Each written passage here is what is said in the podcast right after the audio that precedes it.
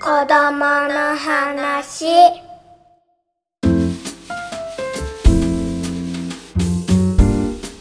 自分らしい子育てのヒントが見つかる音声マガジン子供の話。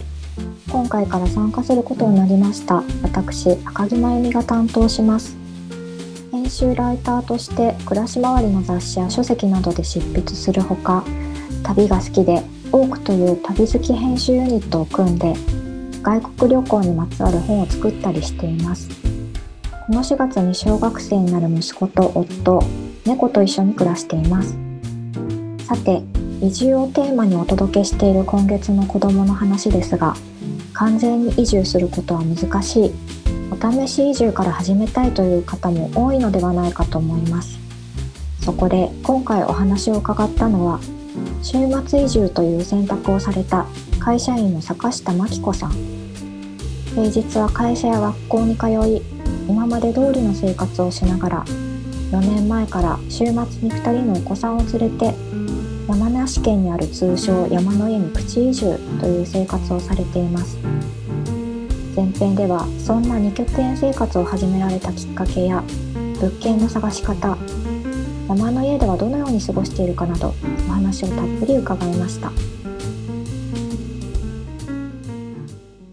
はい、えーと、今回の子どもの話のゲストは、えーと、坂下真紀子さんにあのお話を伺えたらと思います。坂下さん今日はよろしくお願いいたします、はい、よろしくお願いします。はい。えーと、はい、坂下さんのプロフィールを私の方からご紹介させていただきます。と、アフタヌーンティーティールームの物販開発をご担当されています。ライターの市田典子さんのウェブサイト「外のねうちの課」で連載をされていて、えーと、インスタグラムでも簡単サラダ弁当や、えー、今週末山の生活山の家で生活をされている様子を日々更新されています。でお子さんがお二人いらっしゃいまして、と、小学校6年生の男の子と、えっと、保育園年長さんの6歳の女の子お二人いらっしゃいます。であのインスタグラムではすごい美味しそうな料理を、えー、ご紹介されているんですけれども、えっと、図書も出されていまして「パンによく合う簡単サラダ弁当」という本であのレシピなどもご紹介されています。えーと、坂下さんは今会社員をされながら、はい、あの週末だけ山梨県の方に、はい、あの、なんですよね。はい、そうです。えっと、まあ、基本的に、はい、はい、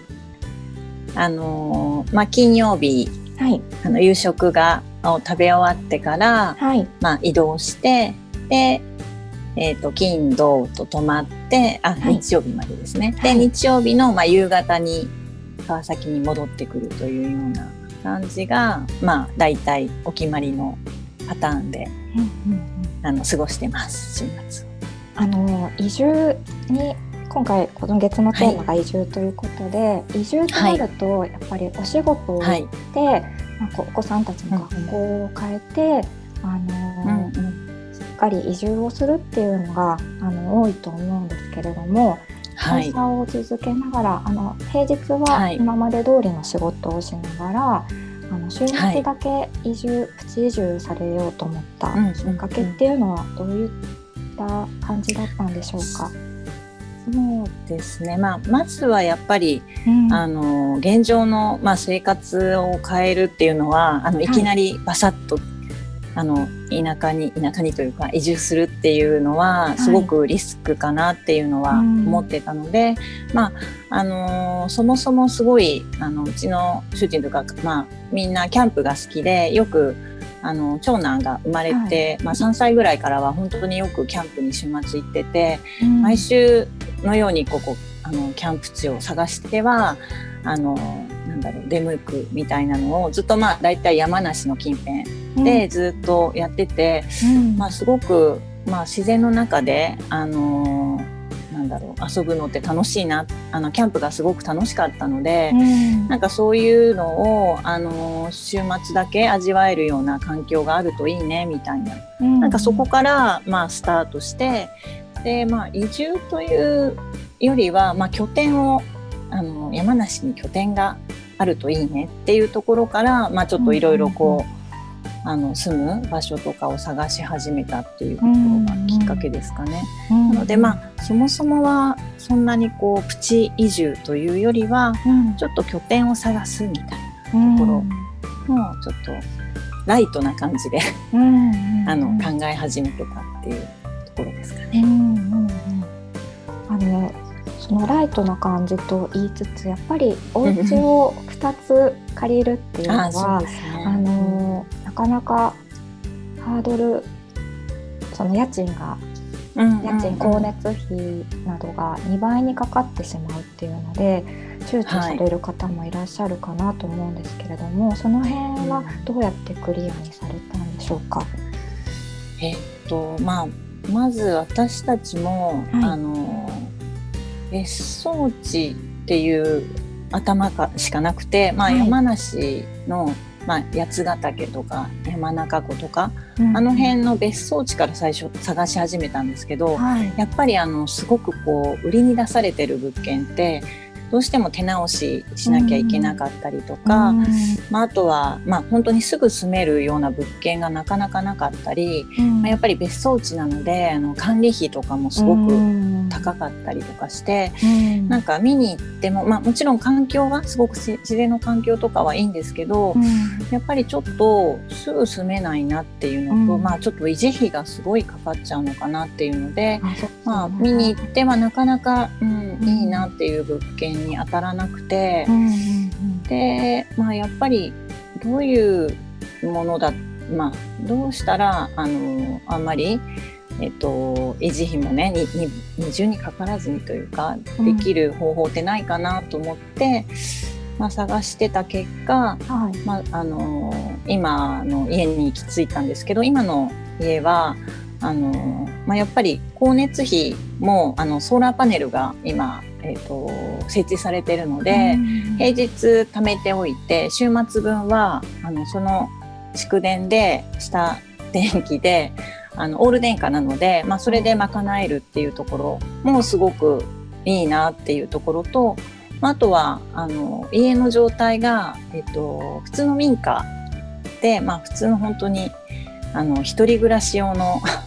あの小さいお家だったので、まあ、あの築6年っていうところの、あの新しさもあってうん。そのまま住めるリあうん。のリフォームせずそのまま住めるっていうのも、あのいいなと思って、まあ、それその物件に出会えたのでうん。ここだったらまあ割と、あのそんなにかからずにうん。あのいけるんじゃないかっていうところで、この物件を決めたといううんところになります。なるほど。あのはい、丸ごと引っ越してなるとある程度の広さも必要になってくると思うんですけど、はい。週末だけ過ごすということでそういううん、小さなお家でもあのそうですね。大丈夫っていうお考えまさにそうです。んうんうん あと掃除もね楽だし、本当にコンパクトなので、うん。あのじゃあ、まあ、まずあの家に着いて、うん。でまあやっぱり1週間空けるとなっても、まあ、一旦やっぱり綺麗に整えなきゃいけなくて、うんうんまあ、それも本当に一部屋と、まあ、寝る部屋をちゃちゃっと掃除するだけで、うん。はい終了っていうぐらいの,、うんうんあの手軽さだったので、うんまあ、やっぱり広くない分まあなんていうんですかねメンテナンスも楽だったっていううんうん。ところも良かったのかなと思ってます。えっと、すみません。ちょっと話が前後するんですけれども、はい。この生活を始めたのっていうのは何年前になりますか、えっとですね、はい、もう4年たあ5年目なのかな、ん。4年ですね。4年4年前です。なるほど。はい。それは、えっと、そのお家が見つかったタイミングで、それまで結構何年も探していらっしゃったそうですね。なんか下の子が、うん。うんあまあ、ちょうどこの川崎の、あのーマンションのローンが返済できたタイミングで、えっ、と下の娘が生まれて、うん。うんでそこから、まあ、少し、あのー探し始めるようになってなので、うん。まあ大体2年ぐらいかけて、うんうん。まあ、ちょっと物件探しをしていたような感じですかね。それはまああの週末にキャンプに行きがてら、お家も探しつつっていった感じ。そうですね。うんそんな感じですね。まあやっぱり、あの私も最初まあ半信半疑でというか、まあ家を二つ持つっていうのは、あのまあ主人の提案だったんですけど、はいまあ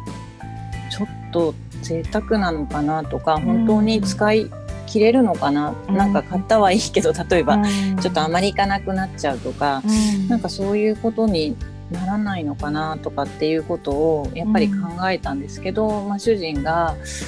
あのやっぱりまあ子供とね一緒に遊べる期間って本当に、まあ、自分たちが思ってるほど長くはないというか、うん。まあ、ある一定の期間だけだから、うん。やっぱりその期間に、まあ、ここの、うんとまあ、都心というか、うん。まあ、こっちの生活もありながらただやっぱり自然の中であの家族で遊んだりできるような環境が、まあうん、常にあるっていうことはうん。あのを、まあ、考えたらいいんじゃないかっていうことを言われまして、あうん。まあ、確かになんかそういうね自然から学学べるようなことって本当に、ね親から教えてあげれないようなこともやっぱりいろいろ経験できるし、うん。まあ自然の中で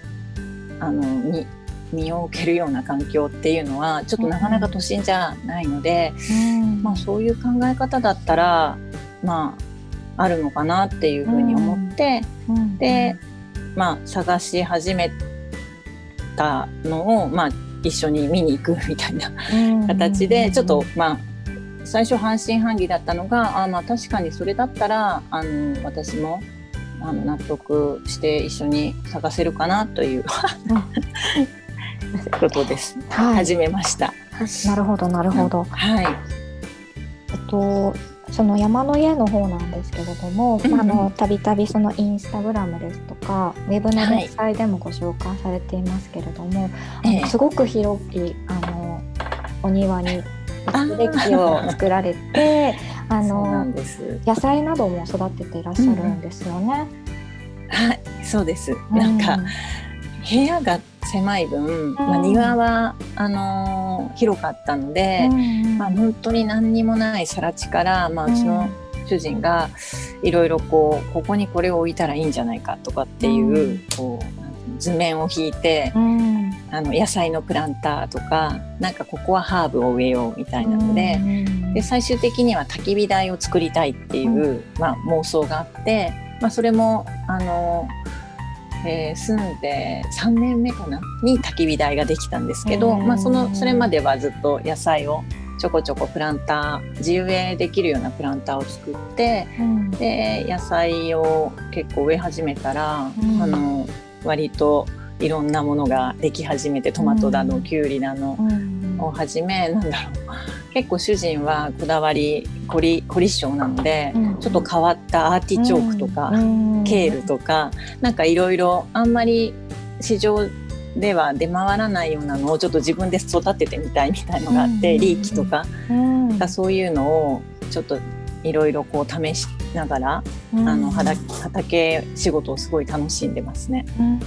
なんかすごくなんか食生活が豊かであの、ね摘んだお野菜とかお子さんたちも一緒にはい、野菜収穫したりとか、そうですね。あのバーベキューしたりうんエビをしたり、りっていう、その自然の中での,、あのお お食事されているのがすごく素敵だなと思っていつも拝見しているんですけれども。なんか、うん子供はあの、うん。あんまり野菜あの見たことのない野菜とか、まあ、私もですけど、結構変わった野菜とかをあの目にする機会も増えてでそれはどういうふうに食べたら美味しいかねって言って、うん。もうそのまま茹でてみるとか、まあ、そのまんままずかじってみるとかでちょっと食べてみたりとか、まあ、いろいろ野菜に関してはきっといろんななんだろう体験ができてる経験ができてるのかなとは思いつつも、あんまり普段そこまで野菜を積極的にうちの子供たちまあ子供なのでそこまですごい食べれないんですけどただやっぱりお父さんが育てた野菜だねとかってなると、あの積極的にじゃあちょっと食べてみるとかっていうので、食べたりする機会が増えました。坂下真紀子さんのお話の前編をお届けしましたお話の続きは明日お届けする予定です。どうぞお楽しみに。